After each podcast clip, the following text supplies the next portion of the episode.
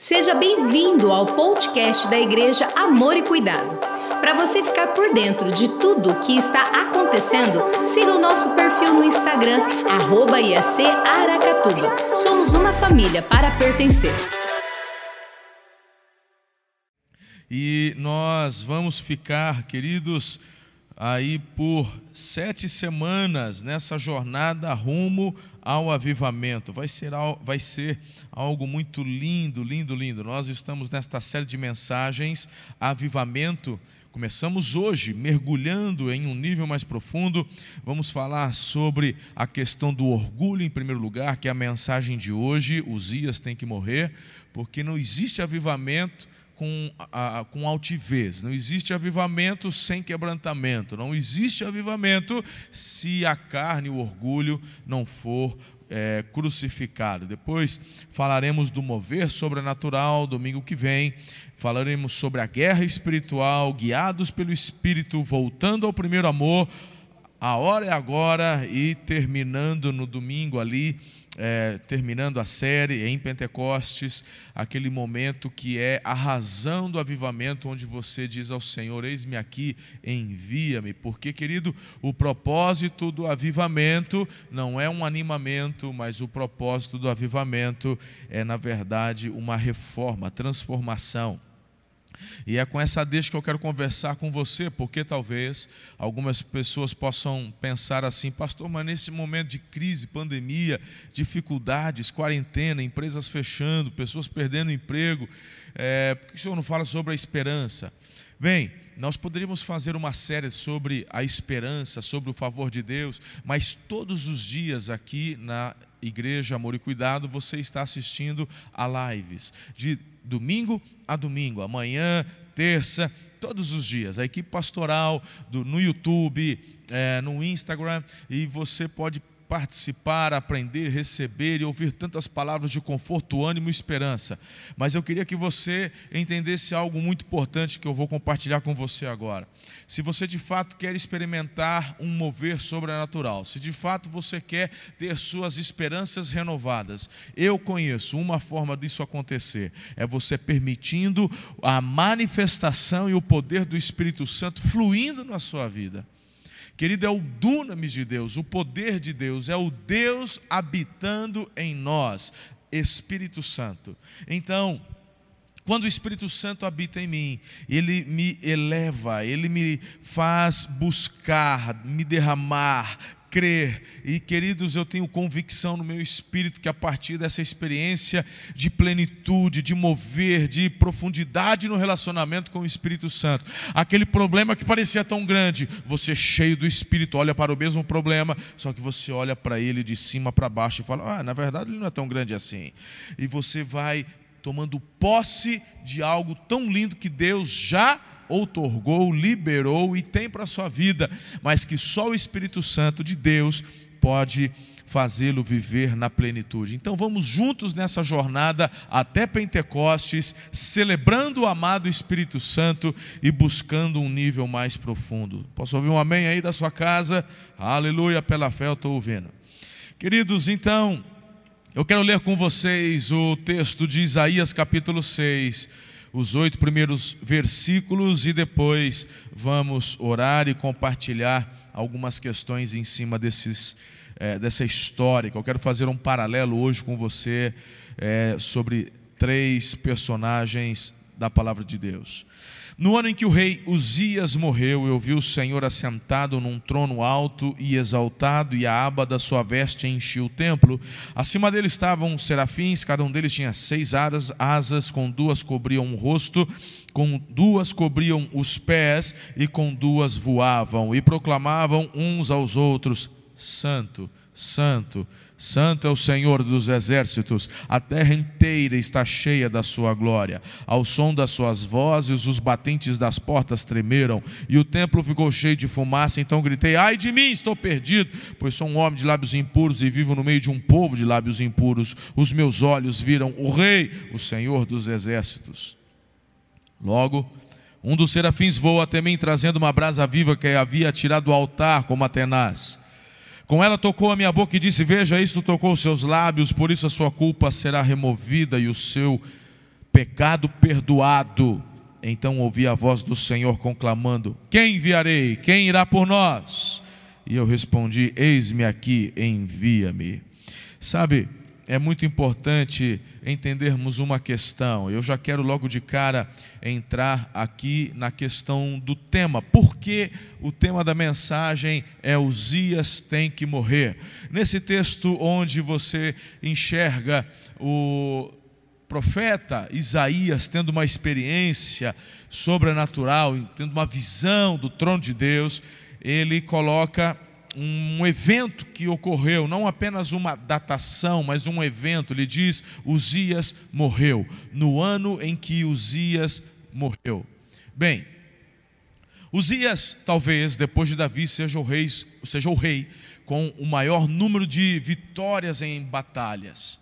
E Uzias, ele assumiu o seu reinado em Israel por volta dos seus 16 anos de idade, ele tinha apenas 16, ele pega uma nação em crise, ah, crise política, crise econômica, e ele pensa, e você é um adolescente, 16 anos de idade, e aí diz a palavra de Deus que esse menino ora e ele busca a Deus, e é tão gostoso ver lá em 2 Crônicas, capítulo 26, versículo 3 em diante, eu estou parafraseando o texto, diz que o, o, enquanto Uzias buscou o Senhor, Deus o fez prosperar.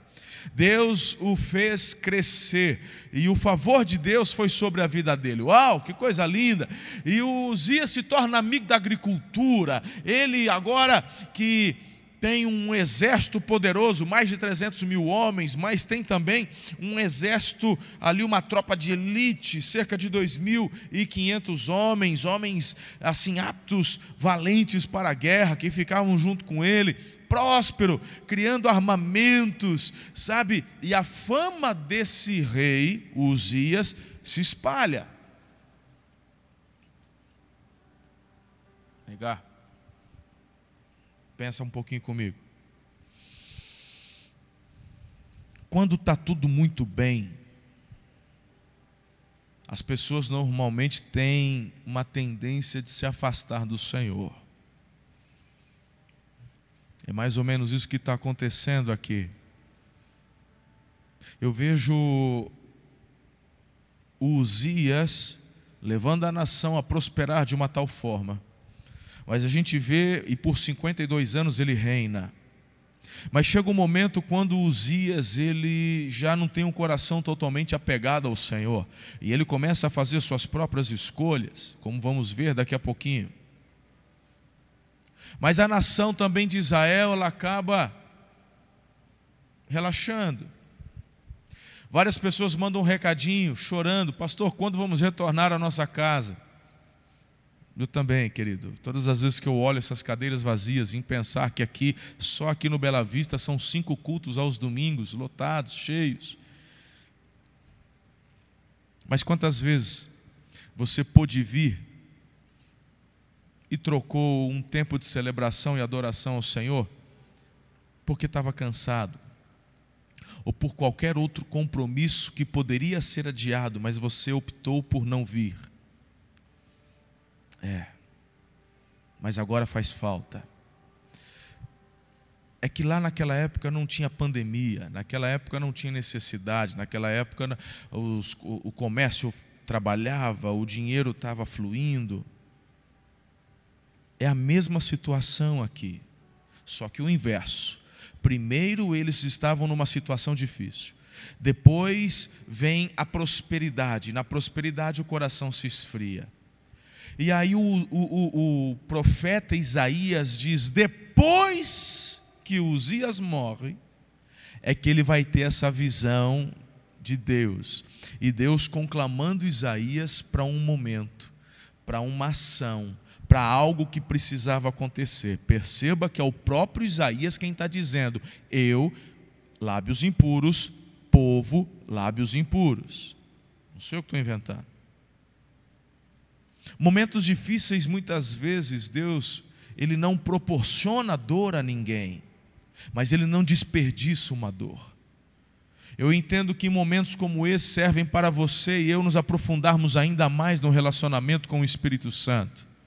Não é um momento para você ficar em casa mofando, não é um lugar para você ficar chorando, não é um momento para você se desesperar, mas é um momento para você confiar. No ano em que o rei Uzias morreu. Sabe, no final do texto em questão, ali de 2 Crônicas 26, o versículo 16 diz assim: olha que triste. Havendo-se fortificado, e eu já cantei a bola para você, que ele se fortificou muito, exaltou-se o seu coração para a sua própria ruína, ou seja, ele deu brecha para o orgulho dele. Um menino, não sabia de nada, consultou, buscou, Deus ouviu, prosperou, ajudou, e aí, meu irmão, quando ele está surfando, quando ele está na crista da onda, quando está tudo bem, tem prosperidade, não tem outros reinados tentando invadir, ele tem dinheiro, está tudo certo. Aí, meu irmão, o orgulho toma conta do coração do Uzias, e isso aconteceu, diz a palavra, para a própria queda dele. Momentos como esse, quando todo mundo está literalmente sucumbindo, meus irmãos, diante do medo por conta de um vírus que você não consegue enxergar a olho nu. São oportunidades para você e eu falarmos assim: meu Deus, como eu sou limitado. Porque de repente, querido, nos últimos anos você prosperou, tua empresa cresceu, você comprou casa, comprou carro. Talvez você viajou, conheceu os Estados Unidos, talvez você foi para a Europa, talvez você, meu irmão, sei lá o que você fez. Mas de repente você começou a falar: ah, eu, eu posso tudo mesmo. Agora, e agora eu já juntei tudo, tanto dinheiro que eu não preciso nem trabalhar. Verdade, irmão? Tem um vírusinho aí que se te pegar, se tiver com a tua imunidade baixa, não tiver cloroquina para você, ó, e aí? Então, momentos difíceis vêm para mostrar que nós somos finitos, nós somos limitados e não há oportunidade melhor para nos arrependermos, nos quebrantarmos diante da onipotente mão do Senhor e buscarmos dele e nele seu favor gracioso e soberano. Talvez na palavra de Deus não haja outro exemplo mais marcante por uma busca interesseira por, Deus, como foi Uzias. E sabe, por um determinado momento, Deus até permite. É. Vejo Jesus fazendo tantos milagres quando do seu ministério terreno, e as multidões perseguiam, seguiam, se aglomeravam, porque queriam receber de Jesus aquilo que ele podia dar: cura, libertação, até comida. Mas aquilo não era o foco. A partir daquilo, o Senhor vinha com a proposta da intimidade, do relacionamento, da busca de serem pessoas que iriam pertencer. Tanto que Jesus fala sobre a igreja, que ela se alastraria por todo o globo, como de fato chegou, e ainda restam alguns lugares mais longínquos, algumas tribos que precisam ainda serem alcançadas, e estamos trabalhando, e você também, para isso. Mas, pense comigo, reflita um pouco. O próprio apóstolo Paulo, ele diz assim, quando eu era menino, 1 Coríntios, lá no capítulo 13, verso 11, eu era menino, eu pensava como menino, agia como menino, mas quando eu cresci, eu deixei para trás as coisas de menino, agora eu sou homem. Eu amadureci, na vida cristã precisa acontecer da mesma forma. O problema é quando queremos nos relacionar com Deus apenas por aquilo que Ele pode fazer, quando na verdade Ele quer que você se relacione com Ele por aquilo que Ele é. Ele é Pai. E você não vai conseguir relacionar-se com Deus, Pai, se o teu coração não se quebrantar, não se humilhar. Então, para mergulhar em um nível mais profundo de avivamento através do nosso relacionamento com o amado Espírito Santo, duas coisas precisam acontecer. Primeiro, Uzias tem que morrer. Esta mensagem só tem dois pontos. O primeiro é esse: Uzias tem que morrer. E é claro, você é inteligente, está me acompanhando, já entendeu que, na verdade, quando eu falo Uzias, não é que eu estou desejando a morte do rei, mas uma analogia do Uzias com o nosso orgulho. E aí, queridos, quando eu vou para o capítulo 16 em diante do texto de 2 Crônicas 26, olha que interessante que a gente acha ali. Depois que Uzias se tornou poderoso, seu orgulho provocou sua queda, ele foi infiel ao Senhor, ao seu Deus, entrou no templo do Senhor para queimar incenso no altar de incenso. O sumo sacerdote Azarias e outros 80 corajosos sacerdotes do Senhor foram atrás dele. Eles o enfrentaram e disseram: Não é certo que você, Uzias, queime incenso ao Senhor. Isto é a tarefa dos sacerdotes, os descendentes de Arão, consagrados para queimar incenso. Saia do santuário, você foi infiel, não será honrado por Deus. Rapaz, estão falando com o rei, cara. Estão falando com o rei. Não será honrado por Deus. Uau! Uzias estava com o incensário na mão. E a Bíblia fala que ele ficou irritado. E na hora que ele fica irritado, como se fosse tomar alguma atitude contra os sacerdotes, na hora Deus lança a lepra e aparece bem na testa dele.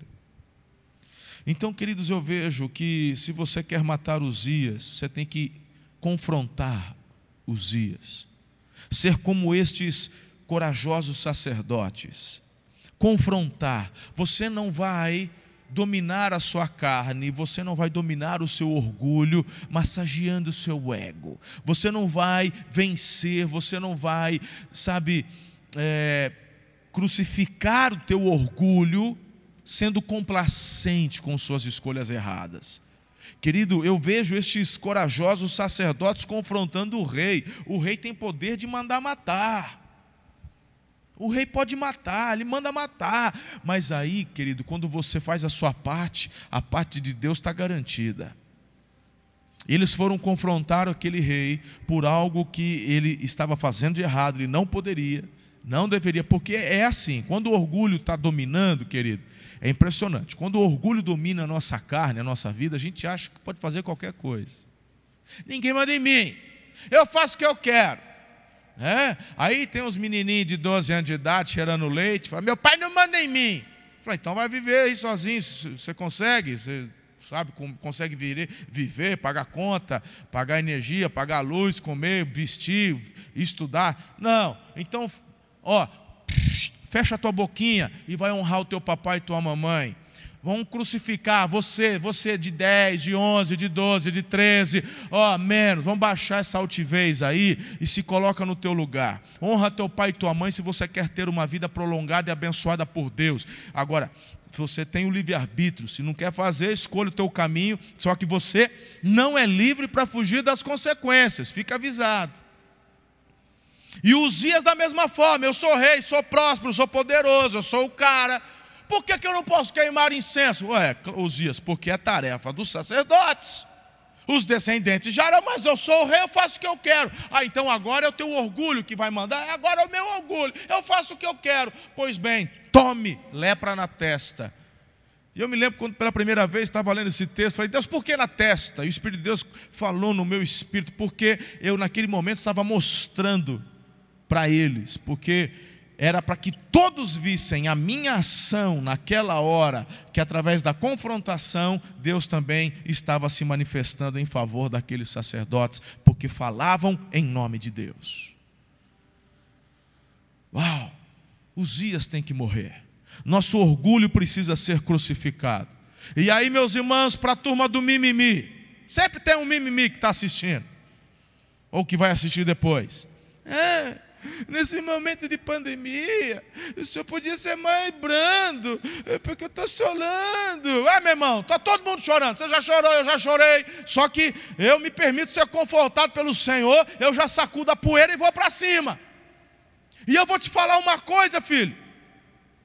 Se você de fato quer passar por essa crise como vencedor, não é com roupão, pijama mofado, que você não faz 10 dias que você não troca esse, esse, esse pijama mofado porque não sai de casa. Vai tomar um sol, vai fazer alguma coisa, irmão. Você entendeu? Sabe, porque eu vou te falar: se o corona não te pega, a depressão vai tentar. Cuidado! Então sacode a poeira, vai crer em Deus tomar posse das verdades de Deus, porque eu vou te falar uma coisa: se você ficar ouvindo o teu orgulho, se ficar ouvindo a tua carne, você não vai muito longe, não. Ouça a voz do Espírito do Senhor. Você fica o dia inteiro ouvindo notícia de Globo, notícia de não sei o que news, e meu irmão, você está ficando é doente, não é do corona, são dessas notícias podres, mentirosas, que estão fazendo você desistir da vida. Tem gente que acha que está vivendo apocalipse, não é. Vai chegar um dia, mas não é agora ainda. Saúde, irmão, fica na paz. Se liga.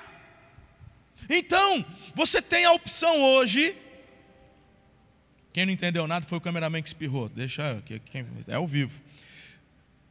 Você tem a opção hoje de ou ouvir a voz do Espírito de Deus, ou de você ficar dando trela para o teu orgulho. Eu estou te aconselhando, em nome do Senhor, a matar os Uzias. Como é que você mata o orgulho? O texto já deixou claro, que eu parafrasei para vocês: repreendendo, exortando, não dando para ele asas. Não dá asas, não, irmão. Dá Red Bull para teu orgulho, não. Você está doido? Ficar dando Red Bull para teu orgulho, você vai voar, mas vai voar para o inferno. Você vai se lascar, vai quebrar a cara. O que, que eu faço, pastor? Paulo fala, Gálatas capítulo 2, versículo 20: crucificado com Jesus, já não vivo eu, Cristo vive em mim. Essa palavra de exortação tem muito amor nisso aqui. Tem muito amor nessa palavra. Porque, queridos, fazer a coisa errada não tem como ela se transformar em certa depois. É uma lei. São como as leis já, a, lei de Newton, a lei da termodinâmica, a lei da gravidade, não tem como mudar. Não é melhor você ouvir uma palavra de exortação, meu irmão, sacudir a poeira, crer em Deus, sabe? Parar de fazer escolhas erradas que o teu orgulho, tua vaidade, tuas vontades estão te levando. Hã? Nesse tempo em casa aí não tem que fazer. Está olhando pornografia, você vai ver onde essa pornografia vai te levar. Aí é uma tentação, eu não estou falando que não é tentação, é. Estou concordando, é tentação, mas não é para ver.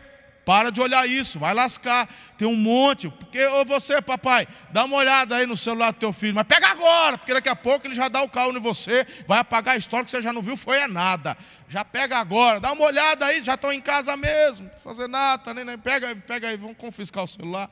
Dá uma olhada aí no WhatsApp, aí nos grupos. Dá uma olhada nos grupos, dá uma olhada nos emojis. Que vou dedurar mesmo, vou dedurar mesmo. Por quê? Porque eu amo, cara. Eu amo, eu quero ver você bem, porque eu sei o estrago que vai fazer. Eu sei qual vai ser o resultado disso lá na frente. Dá uma olhada aí. E fala, não é para bater, não é para poder ficar, não, é para poder chorar junto. É para falar o que está acontecendo. Vamos andar na mesma direção, porque olha o que a palavra de Deus está, não é o que o pastor está dizendo, o que a palavra está dizendo, não vale a pena. Porque quem hoje dá trela para o orgulho, dá trela para a vaidade, dá trela para a carne, vai colher, meu irmão, lá no futuro, no casamento, traição, divórcio, o pau vai quebrar. E não é que eu sou boca de trapo, não. Que eu estou aqui para profetizar bênção na tua vida. Mas a bênção, meu irmão, ela já foi declarada sobre os que são obedientes. Um dos principais motivos para você repreender o orgulho e viver o avivamento é que, meu irmão, a prosperidade, a bênção está lá, na obediência. A prosperidade, a bênção não está através do fluir do teu orgulho, da tua vaidade, da tua carne. A prosperidade, a bênção, ela vem com a tua obediência. Jesus falou: são os meus amigos os que fazem aquilo que eu mando. Quem faz aquilo que quer não é amigo meu, não. Pode ser conhecido, alguém que ouviu falar, mas amigo meu é quem faz aquilo que eu mando. Estamos juntos até aqui ou não? Pegando pesado demais, pastor Fabrício? Não? É isso aí? Está tá no naipe? Vamos lá. O pessoal está chiando muito aí no, no chat aí do YouTube? Estão tão chiando muito aí? Tem, os mimimi não falaram nada? Estão tão de boa? Amo você, povo do mimimi. Vamos lá. Vamos sair do mimimi. Vamos para o mememé. Mememé, mesmo assim. É, mesmo, é assim mesmo. É, pronto. Pega o cego. Cadê o Haldman? Eu gosto, é, é, mais fácil fazer piada quando está todo mundo aqui, né? Porque o pessoal interage, né? Eu não sei se a piada tem graça não tem, né? Essa é mesma aqui, acho que não teve, não. Mas bora! Kika, só para poder te convencer mais um pouquinho, a gente muda o disco e vamos para a melhor parte da mensagem. Que, que vai acontecer se você continuar dando trela para o teu orgulho e permitir que a tua vaidade, a tua carne conduza a tua vida? É, algumas coisas vão acontecer aqui. E aí eu entro lá na vida do sacerdote Eli e o texto já vai para a 1 Samuel capítulo 2. Aqui eu tenho, eu quero também parafrasear, quero ser rápido com vocês. Enquanto os dias viver dentro de nós, iremos tratar as coisas de Deus de qualquer maneira. E aí eu olho para Eli, que era sacerdote, querido. O tabernáculo havia sido ali é, é a primeira capital de Israel, lá em Shilo, ou Siló. E, e ela o tabernáculo foi colocado ali, era a capital de Israel, foi a primeira capital. Meu Deus, quanta honra para aquele homem. Os filhos dele, Ofinéia, o, o, né, e o, e o, o Finéias e o outro lá, esqueci o nome dele. É, hã? É, esse aí. Ofini, Ofini e Finéias, é uns nomes bonitos para pôr em filho, só que a fama deles não era boa, não presta não. Mas o Ofini e o Finéias eram dois sacerdotes que junto com um pai serviam ali no, no, no, no tabernáculo. Mas a Bíblia diz, olha o que, que Deus fala, versículo 17. Versículo 12 primeiro. Os filhos de Eli eram ímpios, não se importavam com o Senhor, nem cumpriu seus deveres de sacerdotes. Agora o versículo 17. O pecado desses jovens era muito grande à vista do Senhor, pois eles estavam tratando com desprezo a oferta do Senhor. Quando os dias manda, quando o orgulho manda, não interessa que cargo você tem. Você pode ser o pastor da igreja, pode ser um levita que canta bonito, pode ser qualquer um, irmão. Pode ser missionário, pode ser apóstolo, pode ser o que for.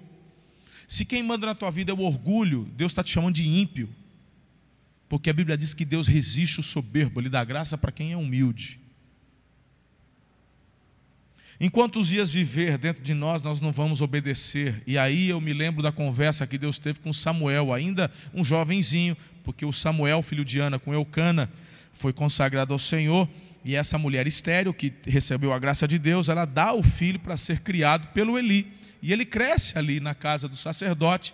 E numa das madrugadas, Deus chama o menino Samuel, e nesse bate-papo Deus fala assim para Samuel: Eu vou exterminar a geração, a, a, a descendência, melhor dizendo, do Eli. Por quê? Deus fala para Samuel: Porque eu falei para o Eli dos filhos dele, da desobediência, da incredulidade, do pecado, e aí vem a bombástica a, a, olha só, aí Deus fala assim para Samuel: e o Eli não fez nada.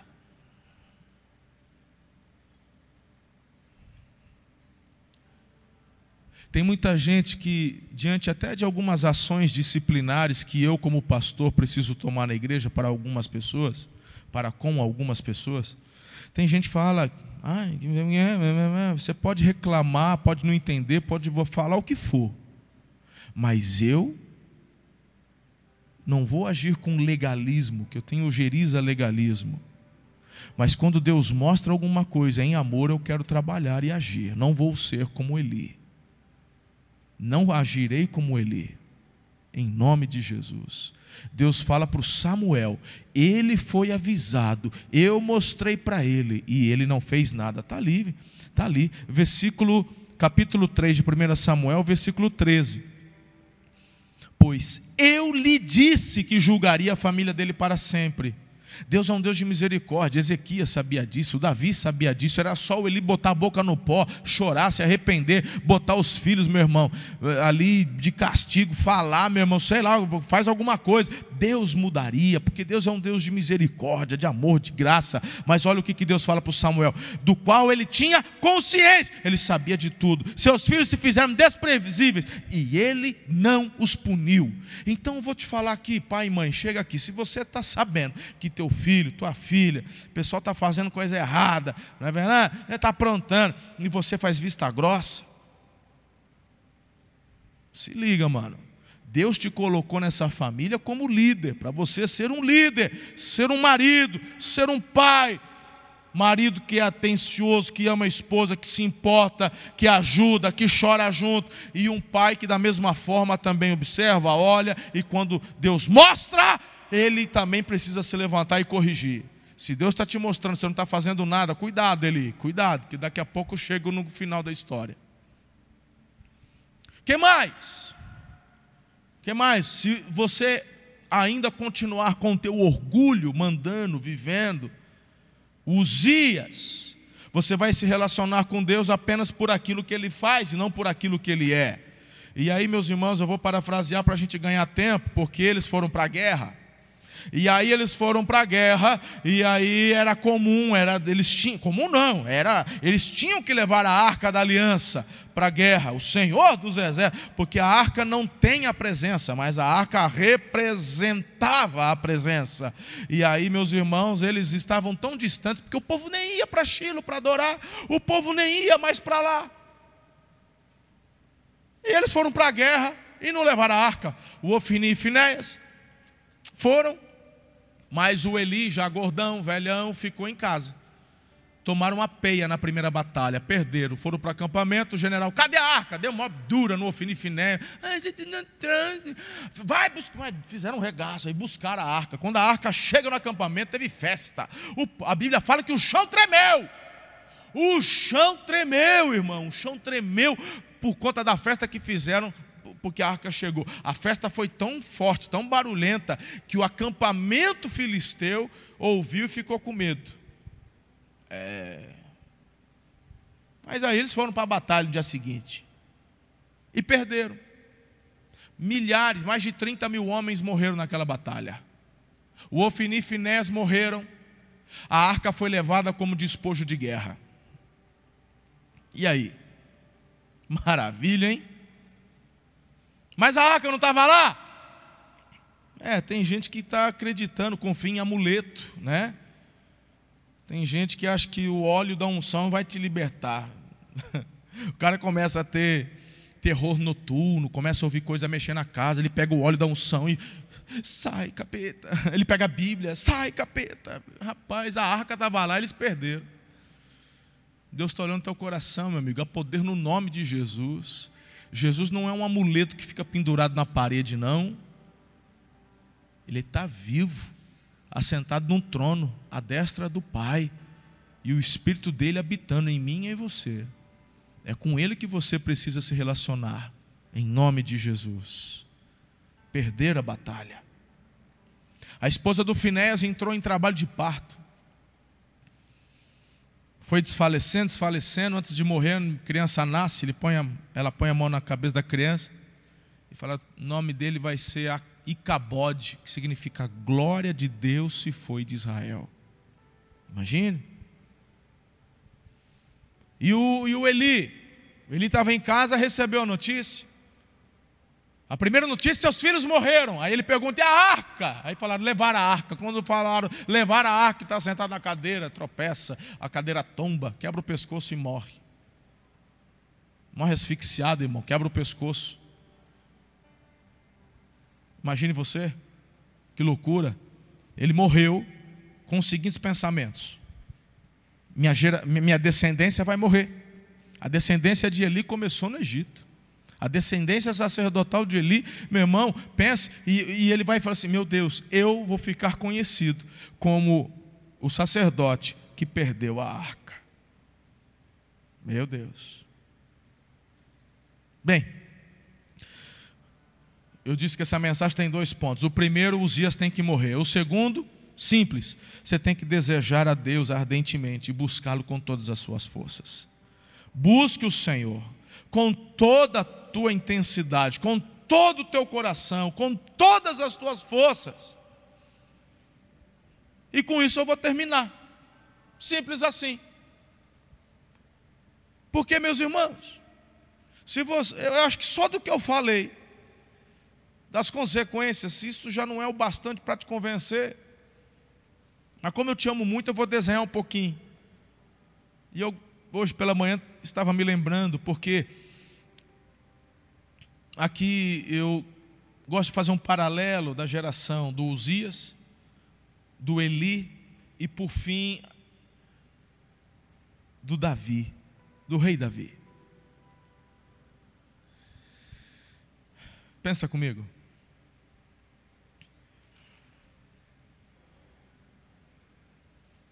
Quando eu olho para Davi, Davi não é o tipo de pessoa que vai buscar a Deus aos seus 16 anos porque se vê diante de um grande obstáculo, de um grande desafio.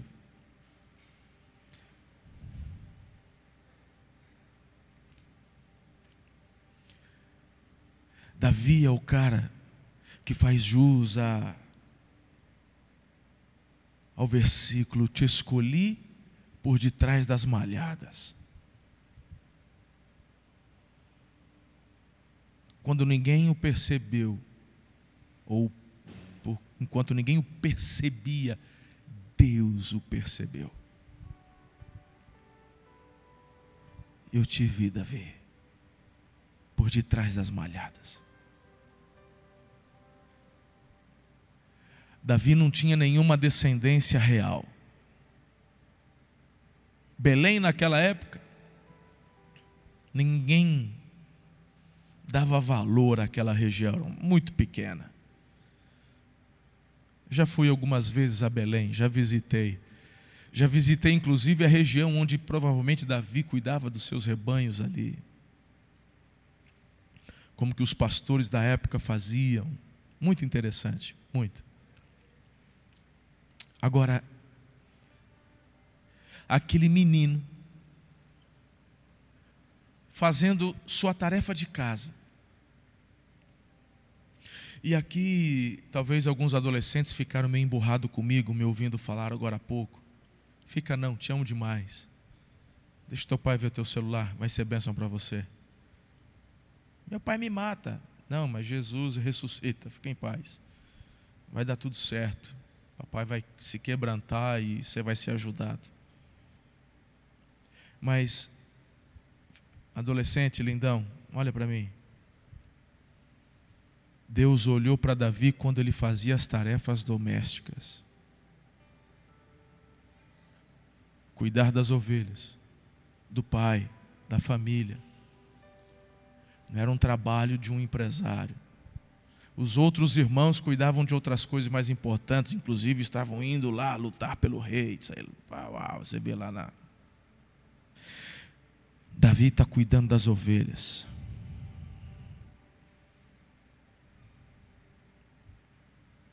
Será que você está chamando a atenção do coração de Deus quando vai lavar a louça? Será que quando você vai pôr o lixo para fora, você está chamando a atenção de Deus? Porque Davi, enquanto fazia seus deveres, ele não deixava de buscar o Senhor. Isso é forte.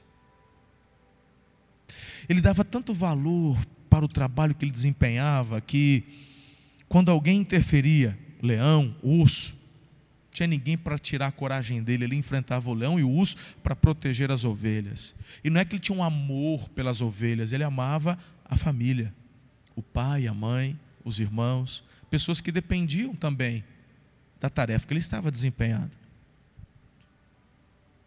Se você quer, quer experimentar um futuro extraordinário e sobrenatural, se você quer mergulhar em um nível mais profundo, você precisa aprender com Davi a fazer o que você tem para fazer hoje de todo o coração, sem murmurar, mas engrandecendo, adorando, celebrando o Rei da Glória.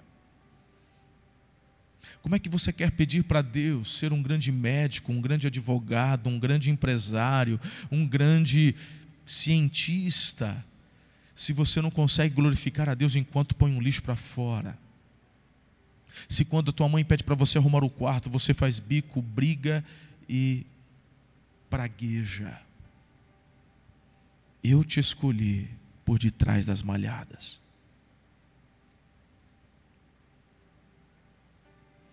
A chave do avivamento está no quebrantamento.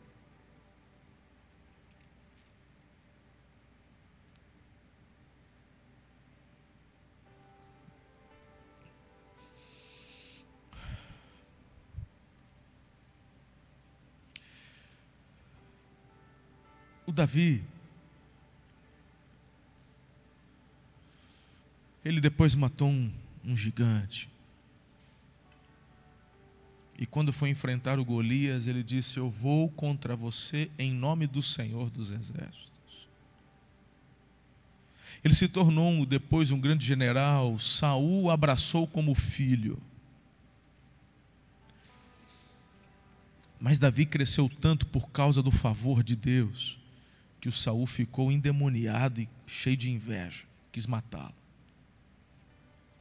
Davi se torna rei.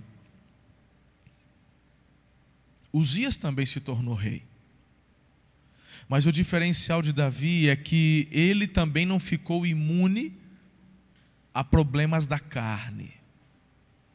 Ele teve problemas com adultério, ele teve problemas com a paternidade, com relação aos filhos, ele pisou na bola com Tamar, pisou na bola com Aminon, pisou na bola com Absalão. Mas sempre que foi confrontado pelo profeta de Deus, ao contrário de Uzias, que se orgulhava, se irritava, ou ao contrário do Eli, que ao ser confrontado ignorava, fingia que não era com ele, varria para debaixo do tapete, ou então o tempo cura tudo. Davi não. Davi, quando confrontado, Davi, quando ouviu uma palavra como essa, ele botava a boca no chão, ele se vestia de saco, ele, se, ele jogava cinza sobre a cabeça e ele clamava pela misericórdia de Deus.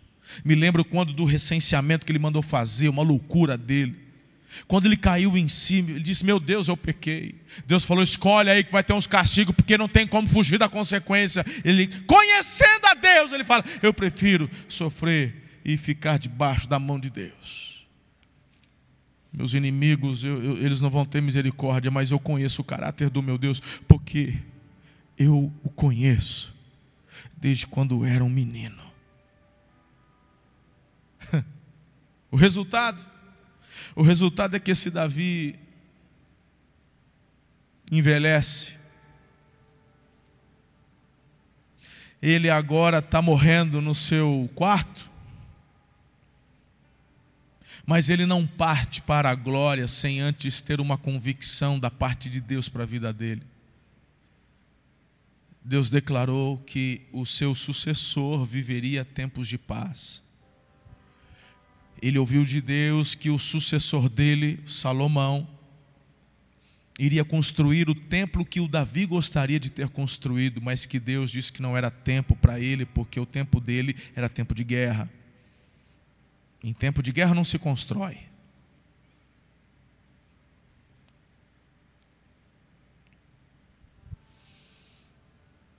Davi não morre sem antes ouvir de Deus que a descendência dele permaneceria para sempre, porque Deus profetizou, profetizou Jesus na descendência de Davi, por isso que Jesus é a raiz de Davi. Deus disse para Davi: virá aquele que se assentará no trono, tomará o bastão de comando e nunca mais se apartará. Davi morre velhinho no seu quarto, em meio a pessoas que o amavam, eles escolheram as mais belas donzelas do povo para poder aquecê-lo, porque velhinho sente frio, e elas estão ali aquecendo a ternura, a amor, a cuidado. É assim que Davi parte para a glória. E ele parte para a glória, meu irmão, sabendo que Deus o chamava de amigo. Ele partiu para a glória sabendo que Deus havia dito assim: Esse é um homem segundo o meu coração.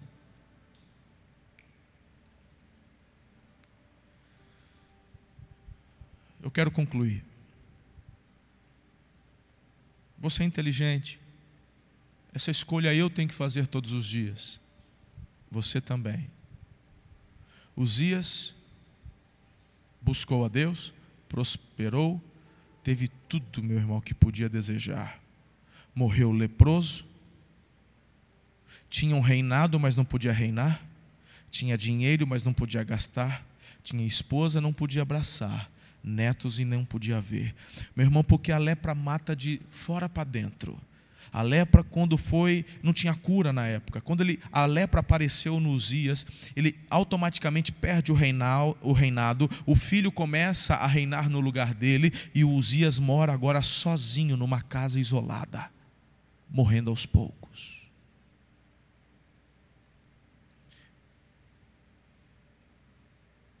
E o legado dele foi esse: o cara que perdeu para o orgulho.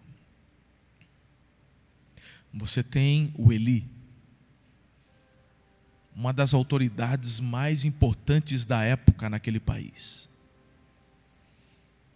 Estava na CNN, estava nas redes televisivas da época. Todo mundo ia, consultá-lo. Qualquer reportagem vai ouvir o Eli, o que, que ele tem a dizer.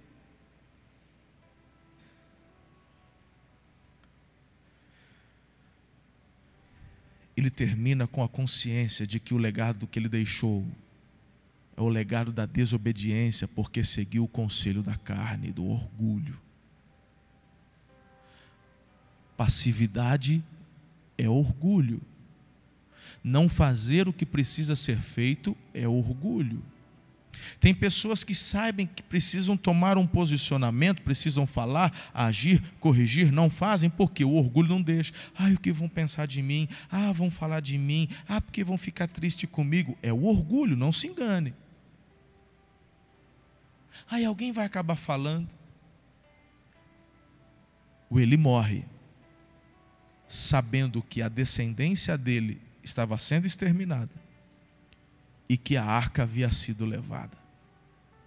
E você tem Davi, um homem também com as mesmas paixões e desejos que você e eu temos, mas ele escolheu o caminho da humilhação, do quebrantamento. Quando eu falo da humilhação, meu irmão, estou falando diante de Deus, tá? De nos humilharmos diante da poderosa mão de Deus de se quebrantar. Quando Deus declara, é sim, Senhor. Quando Deus se manifesta, sim, Senhor. Quando Deus aponta, perdão. Vou mudar o curso. Eu, eu 180 graus, mudança de rota. Perdão, Senhor. E esse homem vive algo extraordinário.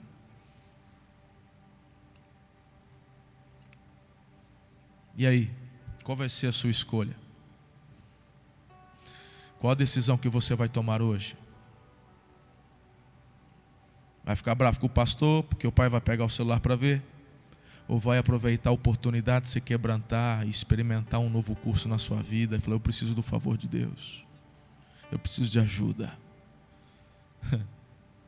Não existe avivamento sem quebrantamento. Não existe avivamento sem reconhecimento. Não existe avivamento sem obediência. Não existe avivamento sem unidade. Às vezes, tudo que você precisa permitir é Deus soprar. Quando o vento sopra, coisas aparecem, faz parte do processo. Eu quero o sopro do Espírito de Deus na minha vida. Existem sopros do Espírito na minha vida que vai permitir apenas minha esposa enxergar. Existem ventos onde Deus acaba permitindo que os meus filhos também enxerguem. Ele vai permitir aquilo que for necessário para o meu quebrantamento e o meu crescimento. Tudo isso vai gerar profundidade no relacionamento com Ele. Essa é uma boa palavra. Essa palavra reacende a esperança. O poder de Deus se manifestando na sua casa, na sua família. Receba essa palavra. Receba em fé essa palavra, eu tenho certeza. Eu quero orar por você. Abaixe a sua cabeça aí onde você está. Eu quero orar por tua vida. Peça ao Senhor com fervor para Ele te conduzir a um nível mais profundo no relacionamento com Ele. Peça em nome de Jesus, clame.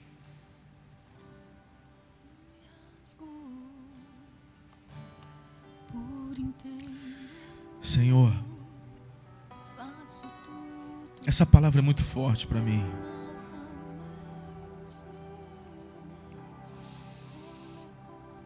Todas as vezes que o Senhor me faz refletir nestas passagens, sou levado a me quebrantar diante do Senhor. Quando penso em Davi, ainda um menino cuidando das ovelhas e ele com sua harpa buscando a tua presença. E quando o rei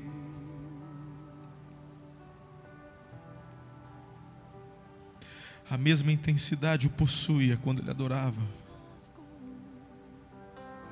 Perdão, Senhor, se porventura, durante a nossa jornada, conforme o avanço do nosso tempo aqui, se de alguma forma estamos permitindo algum tipo de esfriamento na nossa busca e na nossa adoração, perdoa-nos, ó Deus, como igreja. Ontem os jovens fizeram uma uma relembrança. Eles fizeram um evento ontem à noite, relembrando de ocasiões da história de como a juventude passou por todos os processos aqui da nossa igreja até os dias de hoje. Quantas coisas o Senhor nos permitiu viver, fazer, experimentar.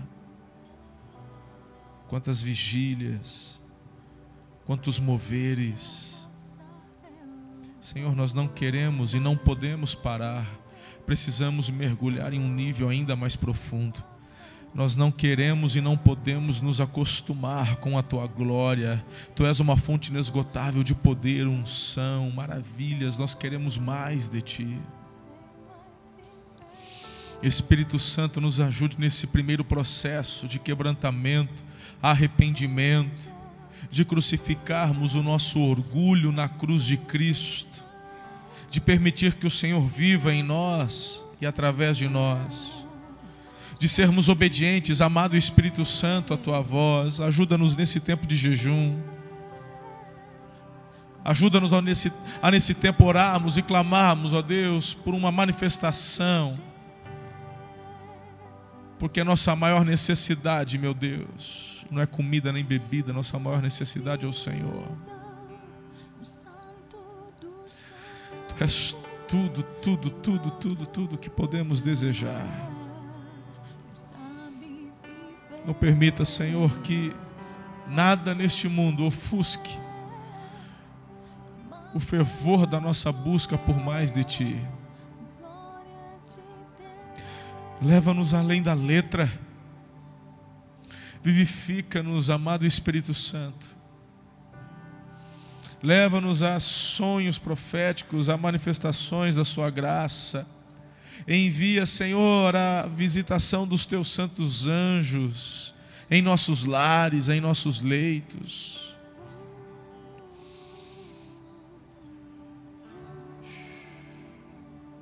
Renova os dons. Sopra Espírito Santo nessa, nesse lar, nessa casa agora. Sopra. Sopra uma brisa, Senhor, sobre essa família agora que está assistindo. Sopra sobre esse adolescente que precisa do teu favor. Sopra sobre esse adolescente que está buscando uma brecha para abrir o coração com o pai, com a mãe, mas não consegue essas lágrimas que eles não conseguem segurar agora, é o teu sopro, levando-os, ó Deus, a este primeiro passo do quebrantamento, da unidade da família. Dá para esse pai amor, dá para esse pai compreensão, dá para esse pai favor, mas dá para esse pai também, Senhor, as palavras de sabedoria e discernimento, para essa mãe. Sopra, Espírito Santo, sopra sobre nós. Oh Deus, oh Senhor, a tua igreja está nos lares, a tua igreja está nas casas. O mover é o mesmo, o mover é o mesmo.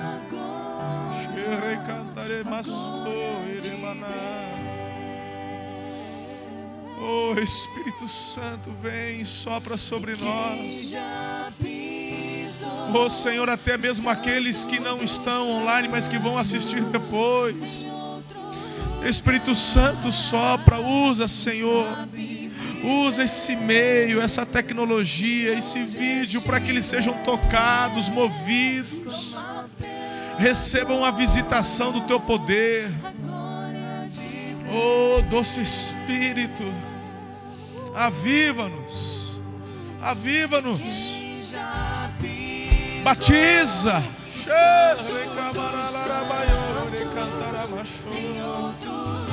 Batiza, Senhor, com teu poder. Espírito Santo, batiza, batiza com fogo. Há pessoas entregando suas vidas a Jesus, rendam-se a Jesus, reconciliem-se com Jesus. Esse é o momento, a hora é agora. Nada te impede, nada, nada, nada. Seja repreendida a nossa carne, seja repreendido o nosso orgulho, a nossa altivez. Caiam por terra em nome de Jesus e flua o teu espírito, Pai. Oh.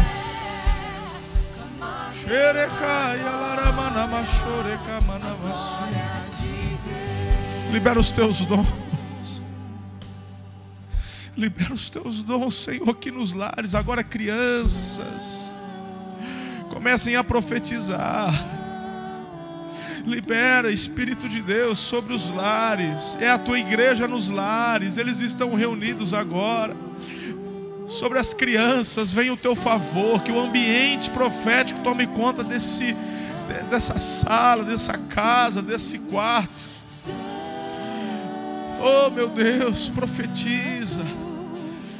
Comecem a profetizar, comecem a declarar aquilo que o Espírito vai trazendo ao coração. Senhor, os dons de línguas. Há muitas pessoas fracas porque não estão orando em línguas. A oração, ó Deus, na linguagem espiritual produz crescimento espiritual, individual. Eu oro para que eles recebam esse dom. Então, se você ainda não tem, receba agora. Em nome de Jesus, Espírito Santo, que eles recebam do Senhor este dom para orarem, celebrarem, cantarem em novas línguas, linguagem, linguagem espiritual, do Espírito, sejam eles edificados, dom da cura.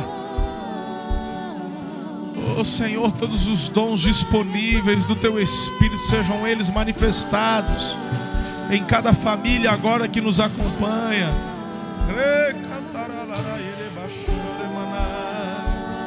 E Senhor, que a cura seja liberada sobre todos eles. Dê ordem aos teus anjos. Sabemos das batalhas espirituais, das guerras espirituais. Dê ordem aos teus anjos em nosso favor. Meu Deus, que a tua bênção chegue até nós, assim como Daniel clamava em Babilônia. O Senhor declarou e o Senhor enviou a bênção através do anjo. E Senhor, no mundo espiritual, batalhas acontecendo, nós já declaramos a vitória. Que estas bênçãos chegarão até nós, a cura contra o Covid-19, contra a recessão, contra a corrupção, contra a mentira. Nós vamos avançar, nós venceremos, nós prevaleceremos. Está tudo bem com a nossa alma. Chore, casturi. Ei, larayara casturi,